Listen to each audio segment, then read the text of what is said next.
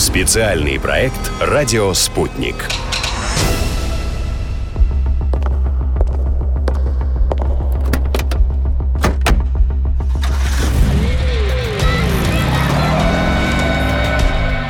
След от тату.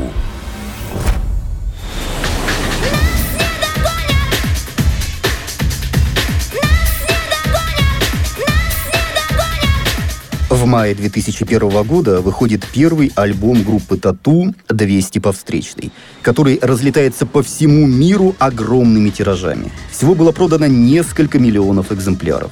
Слушали его и в Нидерландах, где незадолго до этого впервые в мире легализовали однополые браки. Есть романтическая история про двух девочек из Голландии. Они познакомились друг с другом на форуме тату. И спустя много лет поженились тоже в Нидерландах. Сейчас у них растут двое детей. Первую дочь назвали Ноа Лена. В честь, между прочим, Лены Катиной, участницы группы «Тату». В знак благодарности за ее песни и за то, что она открыто и на весь мир поддержала однополую любовь. Представляете, насколько нужно проникнуться творчеством девочек, насколько оно должно запасть в душу, чтобы назвать своего ребенка в честь кумира. И здесь опять же тот самый парадокс, на который я уже обращал внимание, когда рассказывал о песне Югославия. Ведь хорошо известно, что ни Лена, ни Юля лесбиянками-то никогда и не были. Юля даже, будучи участницей группы, умудрилась забеременеть, что уж совсем никак не вяжется с розовой любовью. Очевидно, что все это не более чем сценический образ, который придумал продюсер для привлечения внимания. Но этот маркетинговый ход опять перерос в нечто гораздо большее. Леонид Зюник, директор коллектива, вспоминает, как пришла идея поиграть в однополую любовь. А на мысль натолкнула одна специфическая кинолента. Это шведский фильм, который вышел в конце 90-х годов. Назывался он «Покажи мне любовь», где рассказывается о двух школьницах, девчонках, лесбиянках, которые полюбили друг друга. И вот этот фильм, он фактически и послужил толчком к началу работы над группой «Тату». И имидж группы, и стиль группы, и костюмы были придуманы. Это факт. И на основании этого и была создана группа «Тату», и получила такой огромный резонанс по всему миру. Конечно, все понимали, что тема вызовет неоднозначную реакцию в обществе, и, скорее всего, будет много негатива. Но даже в самом коллективе идея понравилась не всем.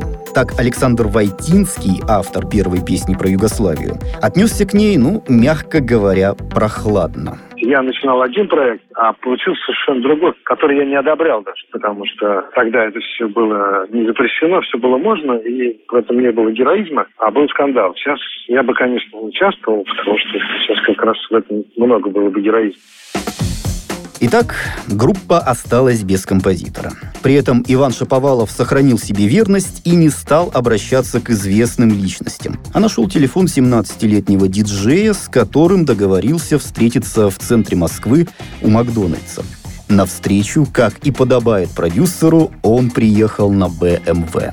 Сергей Галаян, а именно так звали этого диджея, рассказывает, что было дальше – я сел в Бэху, там сидел Ваня, который, не говоря вообще, что за проект, просто вытащил из заднего кармана скомканный листочек бумаги с текстом. Ну, я так посмотрел на этот текст, вроде что-то, я сошла с ума, мне нужна она. Но я говорю, хорошо, я попробую. В тот же вечер я приехал домой, накидал первую демку.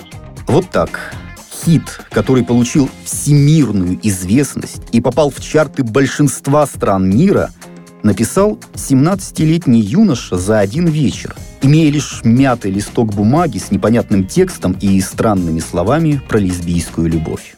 У нас время такое было, что это особо не гонялось. Гонений не было на таких людей. Наоборот, это как-то считалось каким-то модным, особенно в среде подростков. И очень много пропаганды по телевизору было всего этого. Я себя никогда к этим людям не причастял, но как бы, ну, поскольку это такая как бы модная маркетинговая тема, наоборот, даже понравилось. В момент появления песни «Я сошла с ума», что называется «Звезды сошлись». В России не было негатива по отношению к представителям нетрадиционной ориентации. Молодежь этой темой интересовалась, и достаточно было вести себя на сцене дерзко, чтобы прозвучать в полную силу. Но за этим-то как раз дело не стало. Опытный рекламщик и политтехнолог Иван Шаповалов знал, как провоцировать публику. Началось все с поцелуя в первом клипе и дошло до того, что не позволяли делать себе даже самые раскрепощенные артисты. Девочки могли, например, прямо на сцене раздеться до трусов и недвусмысленно ласкать себя на глазах у тысяч зрителей. А поцелуй стал фирменным знаком. Фанаты его ждали с нетерпением, а телевизионщики — с ужасом. Общество разделилось. У кого-то все происходящее вызывало восторг, у кого-то раздражение. После того, как песня «Я сошла с ума» заняла первое место в хит-параде Великобритании, многие требовали ее запретить. Известные британские ведущие называли такое творчество нездоровым и характеризовали его как развлечение педофилов. Само собой, против выступили и организации по защите детей. В России также хватало людей, у которых свободная любовь не вызывала ничего, кроме злости. Некоторые, как вспоминает Леонид Дзюник, даже срывали концерты. В Питере, например, там на сцену выскочил один, я прошу прощения, с ножом. Наша охрана его изолировала. Например, там в Белгороде на песне «Мальчик гей» полетели на сцену там бутылки, банки. Я остановил концерт и увел девочек, и больше концерт не продолжался. Здесь есть одна маленькая, но важная деталь.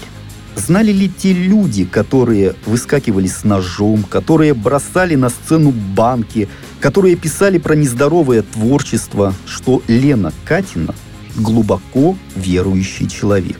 На пике популярности тату, как раз когда делались самые громкие и скандальные акции, она ходила в церковь и исповедовалась батюшке. Вот небольшой фрагмент интервью почти 20-летней давности. Мы взяли его из фильма «Анатомия тату». Я понимаю, что придет тот момент, когда надо будет расплачиваться за то, что ты сделала в этой жизни. Я хочу как-то, не знаю, может быть, искупить свои грехи, что ли. То, чем я в данный момент занимаюсь, это действительно большой грех. Ну, все время в церковь хожу. У меня там батюшка есть. Я ему все, все как бы рассказываю по проектам. Он как-то пытается мне помочь, там, благословляет, поскольку он ну, хороший очень человек, он понимает, что все это как бы но я когда пришла и начала рассказывать, что у нас происходит вообще, на чем построен проект и так далее, он такой, ну, то есть вы, говорит, на эпатаж держитесь. Это, ну, в принципе, в принципе, по большому счету, да. Вот вам еще один парадокс.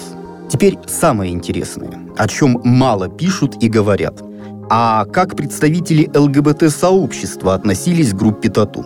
Понятно, что за всех сказать вряд ли возможно, но вот мнение ЛГБТ-активиста Олега Гранникова, которое меня, признаться честно, даже немного удивило. Дело в том, что в 99 году у нас свободная страна была, в отличие от того, что сейчас. И в 99 году, помимо тату, было огромное количество музыкальных исполнителей, которые вообще никак не стеснялись и не скрывали собственную сексуальную ориентацию. Тату был лишь один из проектов музыкальных, который точно так же эксплуатировал эту тему. Реакция сообщества на группу тату не была каким-то исключением. Она была точно такой же, как и на все остальные. Они были не самым популярным коллективом. Среди лесби, девочек, те же ночные снайперы были намного более популярны на тот момент, чем тату. Какой-то особой специальной любви к ним никогда не было. Вот так. Действительно, в России тогда было много исполнителей, которые подчеркивали свою нетрадиционную ориентацию. Их спокойно могли показать по центральным телеканалам. Но вот за пределами страны стали известны только тату. И отношение к ним иностранцев с нетрадиционной ориентацией отличалось. Передо мной статья испанской газеты «Эль Паис» под названием «Тату. Как одно из ярчайших явлений поп-культуры помогло тысячам подростков». И вот что там написано. Тату была поп-группой, но ее воздействие на молодежь оказалось сравнимо с влиянием рок-н-ролла в середине прошлого века. Они произвели освободительный эффект. Миллионы подростков вдохновились ими и открыто заявили о своей сексуальной ориентации, о своей зрелости и бунте против общества. Благодаря тату они вдруг повзрослели и перестали чувствовать себя одинокими. Достаточно громкие слова, не правда ли? Еще раз подчеркну, что это не какая-нибудь заказная статейка. Это мнение журналиста Хуана Сангина, и я более чем уверен, что не его одного. Лена Катина в интервью порталу LSM LV вообще назвала тату социальным проектом. Это был идеологический проект, собственно. Я бы сказала, даже социальный, потому что он помог очень многим и даже спас много жизней. Мы до сих пор получаем, я, по крайней мере, читаю комментарии, что спасибо вам большое. Ваша музыка помогла мне пережить моменты, спасла мне жизнь, помогла мне принять себя, научила меня чувствовать себя неущербным в этом мире. Ну, мне кажется, что это очень важно, и это достойно уважения. И еще один момент. Во время гастролей по Америке, о которых мы обязательно поговорим, телекомпания NBC настрого запретила девочкам целоваться в прямом эфире, оправдывая это тем, что их шоу смотрят семьями. Это был 2002 год. А в 2015-м Верховный суд США легализовал однополые браки во всех 50 штатах. Получается, что группа Тату опережала время – и американское общество спустя всего 13 лет пришло к тому, от чего поначалу открещивалось. Лесбийский имидж, который был придуман ради хайпа, скандалов, внимания, популярности, до чего хотите, оказался, не побоюсь этого слова, пророческим, с чем, кстати, согласна продюсер Елена Кипер.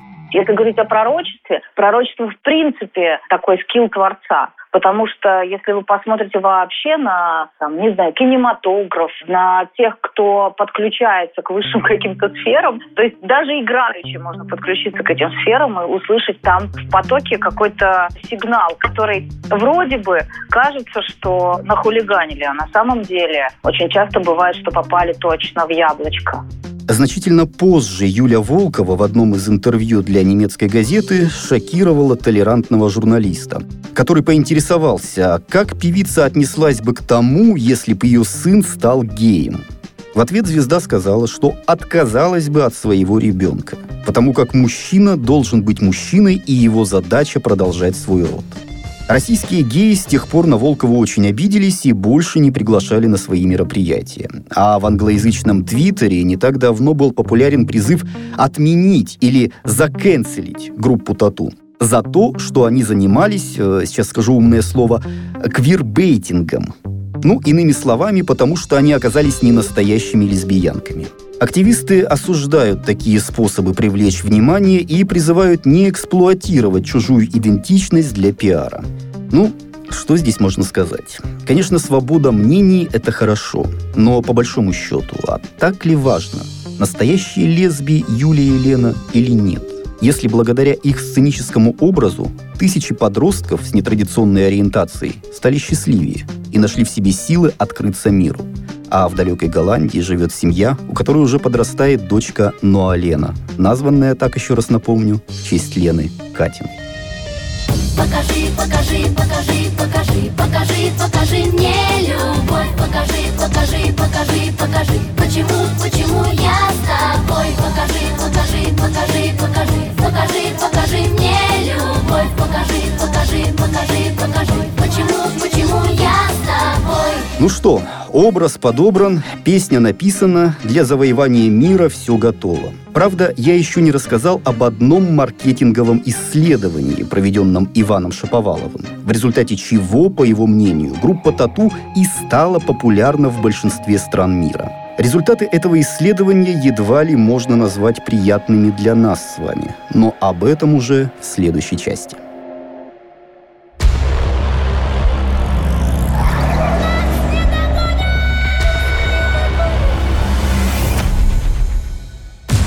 Специальный проект «Радио Спутник».